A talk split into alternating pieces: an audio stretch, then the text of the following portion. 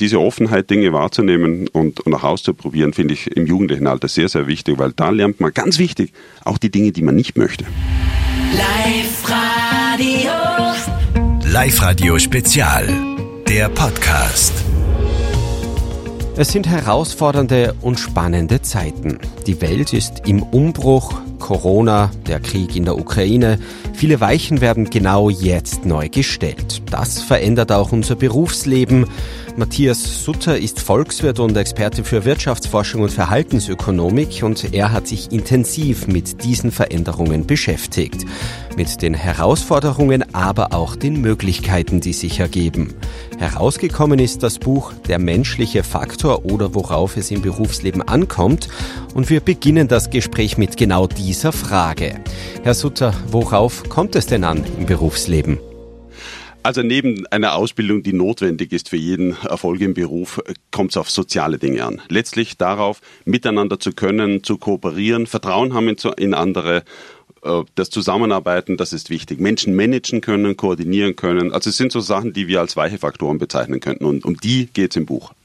Man hört aktuell immer wieder, viele Branchen klagen, es werde offenbar immer schwerer, auch Arbeitskräfte, gute Arbeitskräfte zu finden. Äh, fehlen diese sozialen Kompetenzen? Werden die Menschen fauler oder verändert sich gerade unser Bezug generell zum Thema Arbeit? Nein, interessanterweise ist es eher so, dass sich über die letzten 20, 30 Jahre hinweg die Bedeutung dieser sozialen Fähigkeiten erhöht hat. Also das ist nicht so, dass die Menschen das jetzt heute plötzlich weniger könnten, sondern ganz im Gegenteil. Es ist so, je stärker automatisiert beispielsweise Arbeitsprozesse sind irgendwie, umso weniger würde man sie brauchen. Aber jetzt haben wir in unserer Wissensökonomie in der Wirtschaft, ja, hier im Radio zum Beispiel, da müssen Sie mit Menschen sprechen können, mit denen zu tun haben. Sie müssen mit denen Konflikte lösen können, Kompromisse finden. Und darum werden diese sozialen Kompetenzen immer wichtiger. Sie sagen, die werden immer wichtiger. Es hat auch äh, Bedeutung, aber woran hapert es dann, dass sich so viele Arbeitgeber derzeit so schwer tun, Arbeitskräfte zu finden? Also ich, jetzt bin ich kein Experte für alle Branchen, sagen wir es mal so irgendwie, aber richtig ist, dass der Facharbeitermangel, Facharbeiterinnenmangel in der Tat etwas ganz fürchterliches im Moment für viele Unternehmen ist, dass sie es schwere, äh, schwer haben, Arbeitskräfte zu finden. Ja, das liegt ganz einfach daran, dass, dass in vielen Fällen die Leute mehr eine andere, längere Ausbildung machen wollen, die beispielsweise universitär dann beispielsweise ist. Das ist in, Indust also in Gegenden wie Tirol, Vorarlberg ganz wichtig, dass wir gute Lehrlinge, Facharbeiter, Facharbeiterinnen finden. Das wird immer, das muss man attraktiver machen.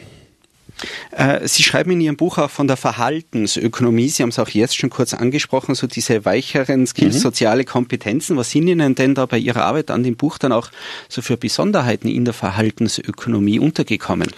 Also es gibt ein paar äh, ganz verrückte Dinge irgendwie. Also beispielsweise beschreibe ich im Buch, warum Bonuszahlungen die Produktivität senken anstatt erhöhen können. Jedes normale Management-Lehrbuch würde Ihnen sagen, das ist gut. Ja, das gibt einen Anreiz, die ja, Leute ich arbeiten. Ich würde mich ja. auch über eine Bonuszahlung ja. durchaus eigentlich schon freuen, so ja. wäre es nicht. Ja, ich auch. Äh, so ist es gar nicht. Nein, äh, der Punkt ist hier zum Beispiel, und da kommt jetzt die Verhaltensökonomie ins Spiel, wenn Bonuszahlungen Fairnessprinzipien verletzen, dann fangen die Leute an, unangenehm darauf zu reagieren. Also beispielsweise, äh, ich versuche jetzt ein einfaches Beispiel. Sie kriegen 500 Euro, ich krieg 480 Euro. Dann denken wir, also was soll denn das? Das ist aber unfair. Ich war doch mindestens gleich gut wie der andere praktisch.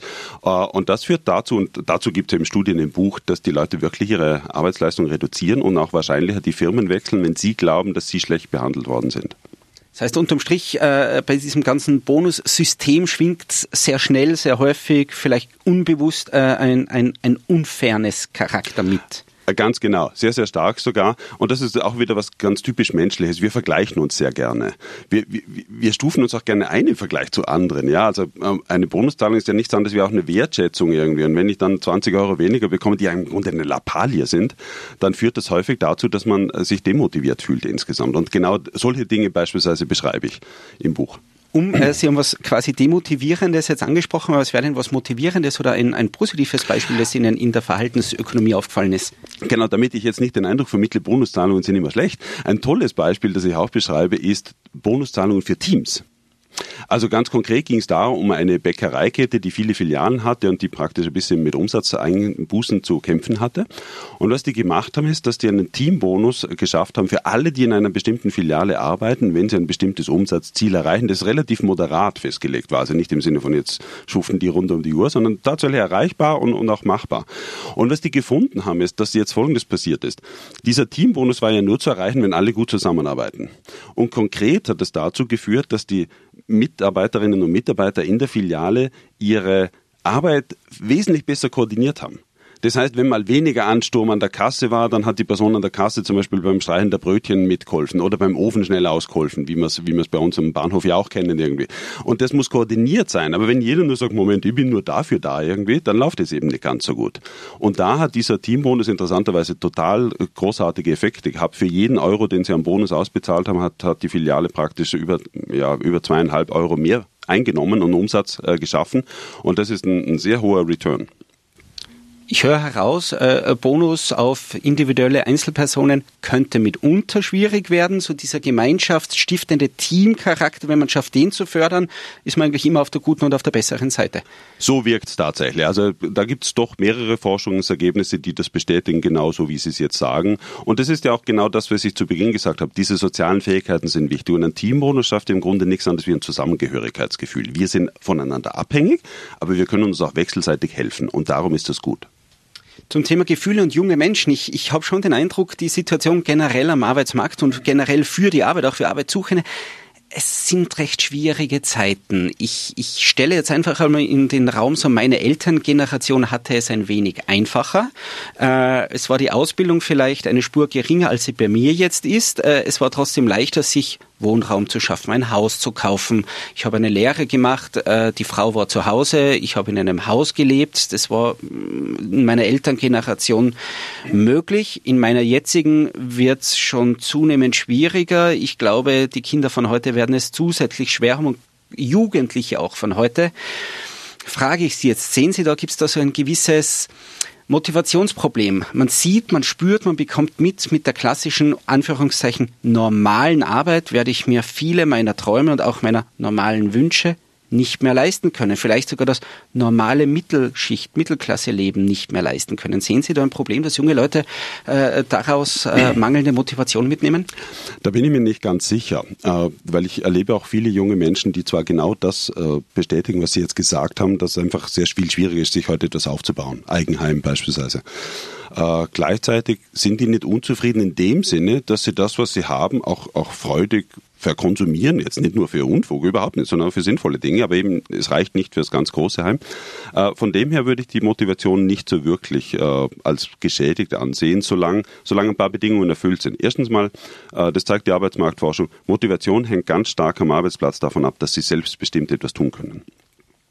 Diese äh, Bedingung ist erfüllt, unabhängig davon, ob sie sich jetzt ein Haus ersparen können oder nicht, ganz grundsätzlich. Und das macht auch äh, ganz viel für die Arbeitsplatzzufriedenheit aus. Motivation ist auch da, wenn sie ein gelungenes Miteinander haben. Also nicht nur, wenn sie autark auch mal was entscheiden können, sondern durchaus auch, wenn sie, und das sehen wir in, in ganz aktuellen Forschungen auch, wenn sie sich wohlfühlen. Also beispielsweise, was nicht passieren darf, ist, was man in vielen Unternehmen sieht, wenn man jemand fragt, ja, wen fragen Sie denn, wenn Sie ein berufliches Problem haben, so in Ihrer Umgebung? Und die Leute dann sagen, niemanden. Also das ist fürchterlich. Solche Leute fühlen sich isoliert äh, und das schafft Unzufriedenheit. Aber da, wenn Sie da gut eingebunden sind und auch wirklich äh, Unterstützung erfahren können, dann fühlen sich die Leute auch zufrieden. Also und das sind so Dinge, die für die Motivation wirklich wichtig sind. Und da spielt dann letztlich, ob man noch ein Eigenheim bezahlen kann oder nicht, für die Zufriedenheit im Beruf keine so große Rolle. Dennoch äh, sollte man ja mit dem Beruf dann äh, viele Dinge bezahlen können, mitunter auch das Eigenheim. Äh, sind wir da aktuell auf einem okayen Weg? Äh, droht uns da in den nächsten Jahren äh, Ungemach, große Probleme? Wie schätzen Sie es ein? Da fehlt mir leider die Kristallkugel, um die Frage wirklich korrekt beantworten zu können. Meine große Sorge ist eigentlich, dass, dass die, bleiben wir beim Immobilienmarkt, dass die Preise weiter in Tirol steigen, im Schnitt 7, 10 Prozent pro Jahr. Das hält in keiner Weise Schritt mit der Gehaltsentwicklung. Das wissen wir. Die sind, wenn wir hoch hochgreifen bei 2, 3 Prozent.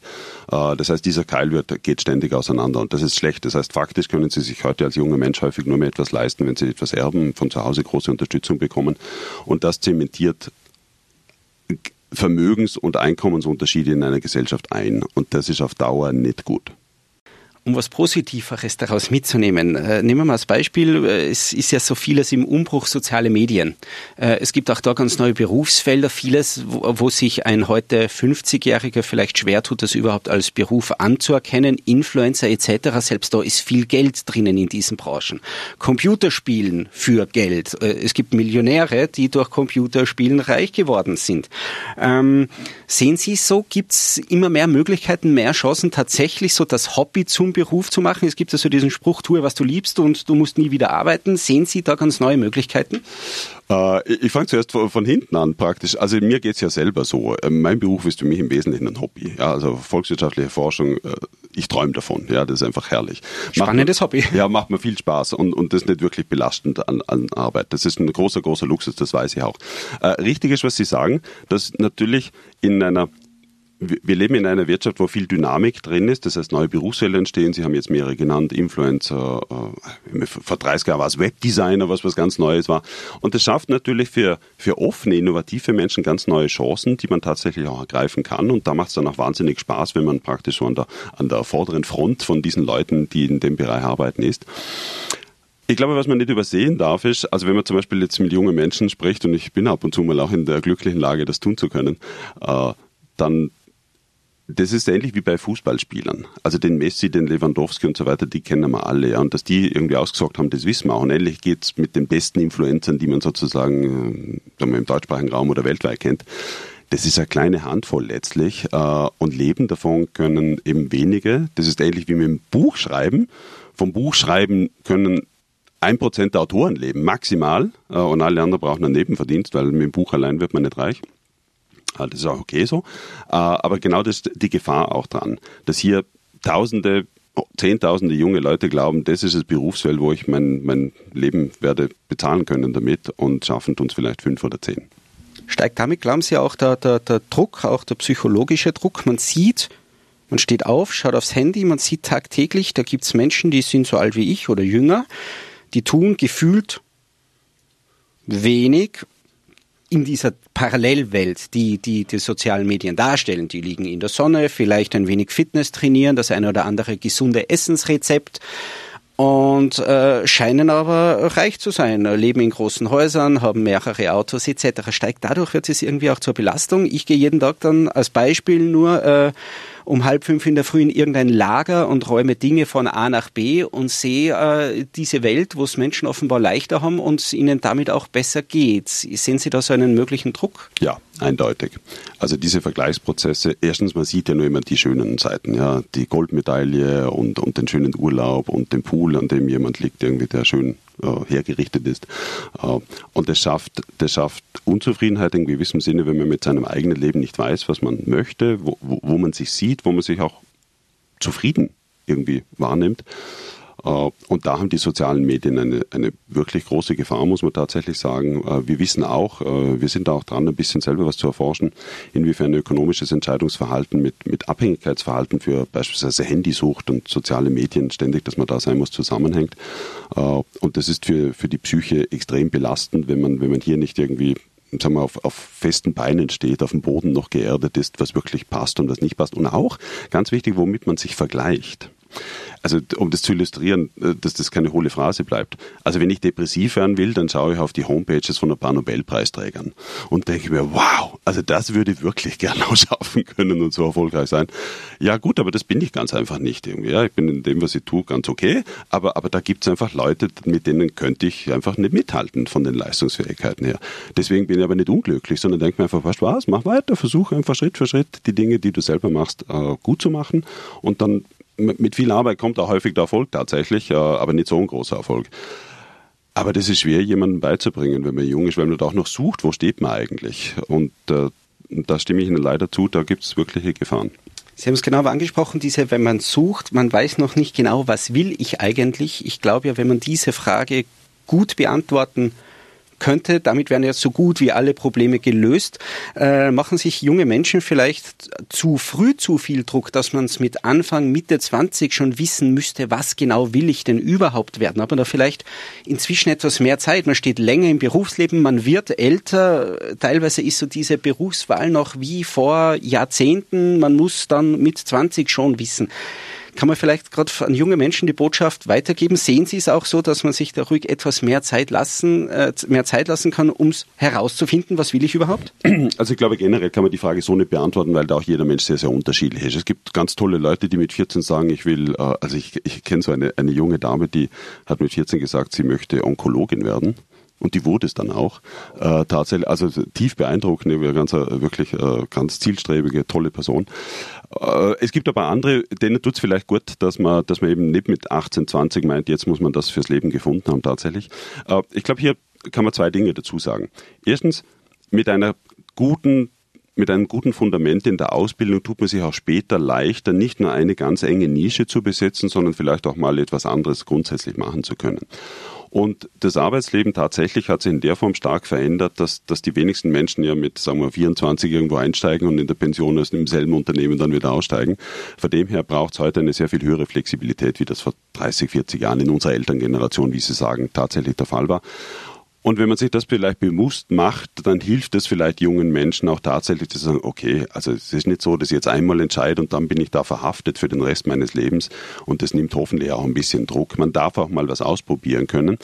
Was ich nicht unterstützen würde, wäre die Idee, ich probiere alle zwei Monate was Neues aus. Und da äh, habe ich zum Beispiel auch ein Kapitel im Buch drin, das genau darum geht, wie wirkt es, wenn in Lebensläufen praktisch Leute ganz, ganz viele Stellen haben, aber nur kurz bleiben. Und das ist ganz interessant. Also die Leute haben schlechtere Chancen auf eingeladen zu werden für Vorstellungsgespräche. Und warum? Und das haben tolle Schweizer Forscher untersucht, weil die Personalverantwortlichen in Unternehmen einen solchen Lebenslauf folgendermaßen wahrnehmen.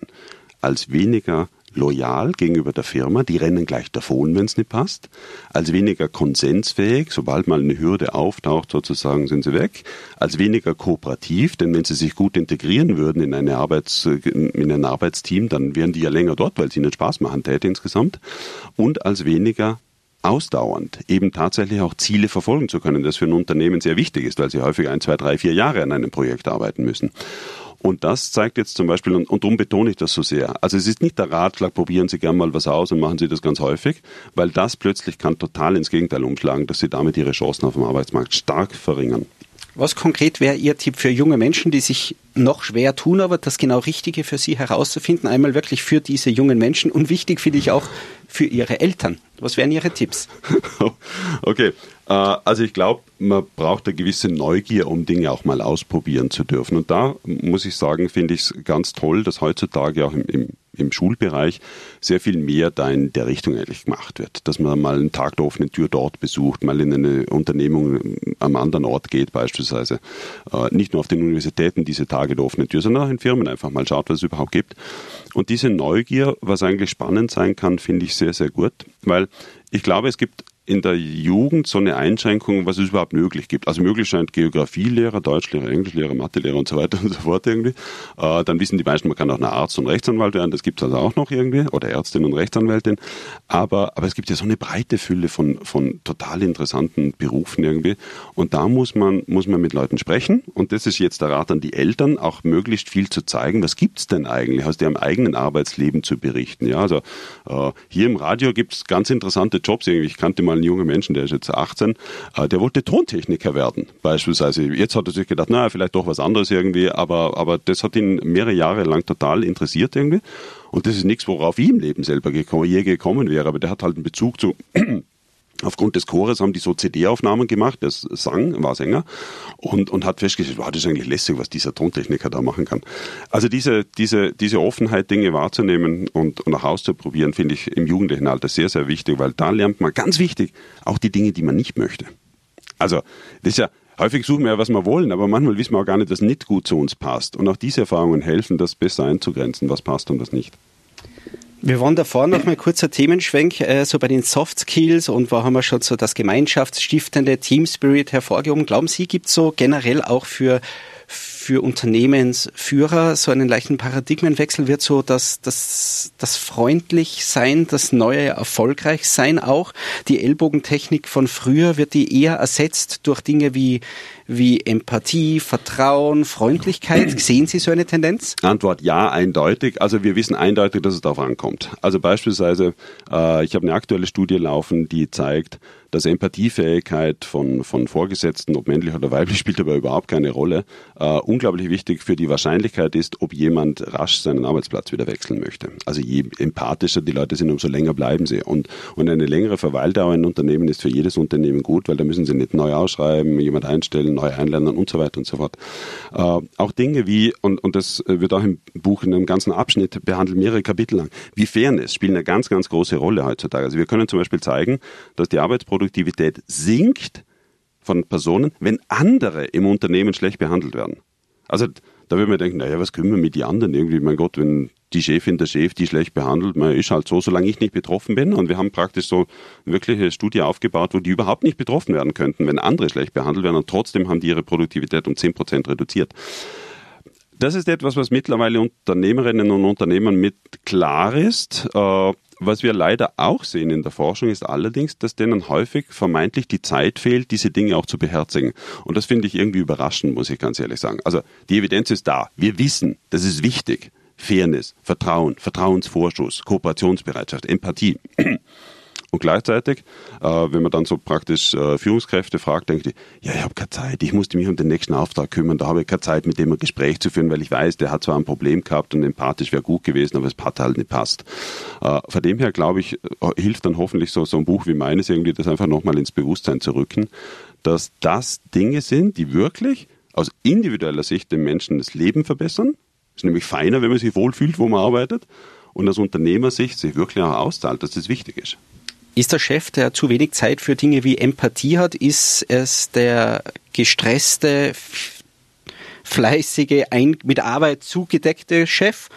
Oder ist einfach, fehlt diese Kompetenz und ist ein schlechter Chef? Wie so häufig im Leben liegt die Wahrheit wahrscheinlich irgendwo in der Mitte, würde ich mal glauben. Also richtig ist, also die arbeiten ja alle wahnsinnig viel, müssen wir nicht reden drüber. Aber richtig ist, dass man sich oft bewusst Zeit nehmen muss. Also beispielsweise jetzt während der Pandemie habe ich auch viel von zu Hause aus gearbeitet, aber wenn ich praktisch im, im Institut dann war, dann habe ich zuerst mal die Büros aller Mitarbeiterinnen und Mitarbeiter abgeklappert und es dauert dann oft mal auch zwei Stunden, bis sie durch sind im Grunde, einfach mal zu reden, wo stehen wir, wie geht's, was läuft gerade, was, was gibt's so Neues, wo sind die Herausforderungen aktuell das kostet Zeit und die muss man sich nehmen. Das heißt schon, dass ich dann am Abend natürlich manchmal vielleicht nicht um vier, sondern um acht erst heimgehe, äh, klarerweise. Aber das ist auch notwendig, damit sie einfach ein gutes Klima insgesamt haben. Das ist die eine Seite der Medaille. Das andere, die Empathie ist nicht einfach eine Fähigkeit, die man hat oder nicht hat, erfreulicherweise. Also da gibt es schon auch, da gibt es auch Trainings, dass man praktisch zum Beispiel durch Rollenspiele Perspektivenwechsel übt. Denn Empathie hat ja ganz viel damit zu tun, dass ich mich in die Schuhe einer anderen Person hineinversetzen kann und mal das Problem aus deren Sichtweise überhaupt betrachten kann. Und wenn Sie diesen Schritt schon gemacht haben, sind Sie schon wahnsinnig weit. Und zwar deswegen, weil Sie dann jetzt plötzlich im Moment, es gibt ja nicht nur meine eigene Sicht der Dinge, sondern man könnte das auch von einer anderen Perspektive ganz anders sehen. Und das hilft natürlich dann beispielsweise nicht nur um Verständnis zu bekommen, sondern auch um Kompromisse zu finden, beispielsweise wenn Sie eben konflikthafte Perspektiven tatsächlich gibt. Das kann man lernen. Auch da äh, sind wir dran in Unternehmen über diese Art von beispielsweise Perspektivenwechsel, Rollenspiel, diese Empathie zu fördern und das scheint uns tatsächlich gelungen zu sein. Aktuell, wir haben es vorhin schon durchklingen lassen, es, es hat vielleicht schon einmal einfachere Zeiten auch gegeben. Jetzt im Moment beschäftigt uns auch der Krieg in der Ukraine sehr. Es wird mit Preisentwicklungen, Inflation, es wird natürlich noch nicht absehbare Auswirkungen auch bei uns auf so viele Bereiche geben. Was glauben Sie, was werden so für die, für die mittelfristigere Zukunft, für die nächsten Jahre, was werden die großen Themen sein, äh, auf die wir uns fokussieren müssen? Also ich glaube, ganz unmittelbar ist das allerwichtigste Thema, dass, dass wir hoffentlich bald wieder einen Frieden insgesamt hier in unserer unmittelbaren Nähe bekommen. Das kann ich ehrlich gesagt noch überhaupt nicht abschätzen, wann das gelingt, wie weit das gelingt, ob, ob, ob der Konflikt noch weiter eskaliert und andere Bereiche auch umfassen wird. Das, das hoffen wir nicht. Ich glaube, das ist das Aller, Aller, Allerwichtigste. Darüber hinaus zeigt die jetzige Krise, dass ein, ein ein unmittelbares Problem und unmittelbarer Handlungsbedarf bei einer Energieversorgung tatsächlich herrscht. Und da gibt es jetzt mehrere Aspekte, und zwar ganz viele, ich nenne nur zwei. Das eine ist sozusagen diese Versorgungssicherheit sicherzustellen überhaupt. Ja, dass wir nicht plötzlich einfach alle Maschinen stillstehen können, irgendwie, wenn wir kein Öl und kein Erdgas mehr haben. Äh, die zweite Sache ist aber genau, genauso wichtig, und das wird ja jetzt schon intensiv diskutiert. Also wenn wir Energiepreissteigerungen im, im zweistelligen Prozentbereich haben werden, und das deutet viel darauf hin, dass das so weitergeht, dann hat das für ganz viele Personen in unserer Bevölkerung unmittelbare finanzielle Konsequenzen, die, die extrem schwer zu tragen sind. Und da muss man sich tatsächlich überlegen, findet man Mittel und Wege, diese, diese negativen Auswirkungen abzufedern. Ich weiß noch nicht, wie man das dauerhaft machen kann, ganz ehrlich gesagt. Denn die Lösung kann nicht so wie in der Corona-Zeit sein, wir nehmen einfach 50 Milliarden in die Hand und steuern die einfach mal breit übers Volk. Äh, das, so werden wir die Energieprobleme nicht auf Dauer lösen können. Sie haben ja gesagt, Sie, Sie wissen, äh, ich, ich würde jetzt gerne fragen, wie können wir sie lösen? Sie haben gesagt, Sie sind da selbst überfragt ja, im Moment. Also ich weiß es nicht. Also nicht nur, dass ich als Verhaltensökonom da wahrscheinlich der falsche Gesprächspartner bin, aber, aber es ist mir einfach vollkommen unklar, wie wir das tatsächlich, äh, wie wir das tatsächlich langfristig sichern, als auch finanziell moderat äh, bewältigbar machen. Sie kennen sich trotzdem aus mit Dingen wie eben mit der Empathie, mit Motivationsfaktoren. Wie schaffen wir es auch in dieser jetzt im Moment so, so schwierigen Lage trotzdem optimistisch und motiviert in die Zukunft zu blicken und in die Zukunft zu gehen? Also eigentlich, äh, ich, ich würde es gerne so ausdrücken. Wir planen unser Leben ja nicht mit einem Entwurf, sondern wir gehen Schritt für Schritt. Und häufig stellen wir fest, wenn wir einen Schritt gemacht haben, dass er ganz gut gegangen ist und die Richtung offensichtlich ganz, ganz gut passt. Und so würde ich, so, so versuche ich auch Optimismus zu ziehen, dass man einen Schritt nach dem anderen praktisch macht und nicht umfällt, nicht hinfällt, nicht ausrutscht, nicht in die falsche Richtung rennt. Äh, und das einfach Tag für Tag im Grunde eigentlich schaut, dass man dort, dort wo man arbeitet, gut zurechtkommt, irgendwie äh, zum Erfolg beiträgt, was auch selber einem hilft natürlich. Anders ausgedrückt kann man es aber auch so sagen, mein Motto ist, es wird schon gut werden. Äh, das ist nicht immer der Fall, ja, das gebe ich gerne zu. Aber es hilft einem, optimistisch an die Dinge heranzugehen und daraus ziehe ich selber Motivation. Denn meine Motivation würde deutlich kleiner sein, wenn ich sage, es wird alles schlecht. Also dann, dann, dann fange ich am liebsten gar nicht an, die Probleme abzuarbeiten. Und äh, das hilft mir, aber das ist nicht so einfach. Man kann sich nicht einfach hinstellen und sagen, ja, wird schon werden. Ihr habt den Volkswirtschaftler und Finanzexperten Jürgen Huber von der Uni Innsbruck äh, vorgestern gefragt, bezogen im Kontext der Ukraine-Krise, ob er glaubt, auch wirtschaftlich, finanziell, finanzmarktmäßig, ob wir das schaffen werden. Er hat wie aus der Kanone geschossen gesagt, ja, definitiv.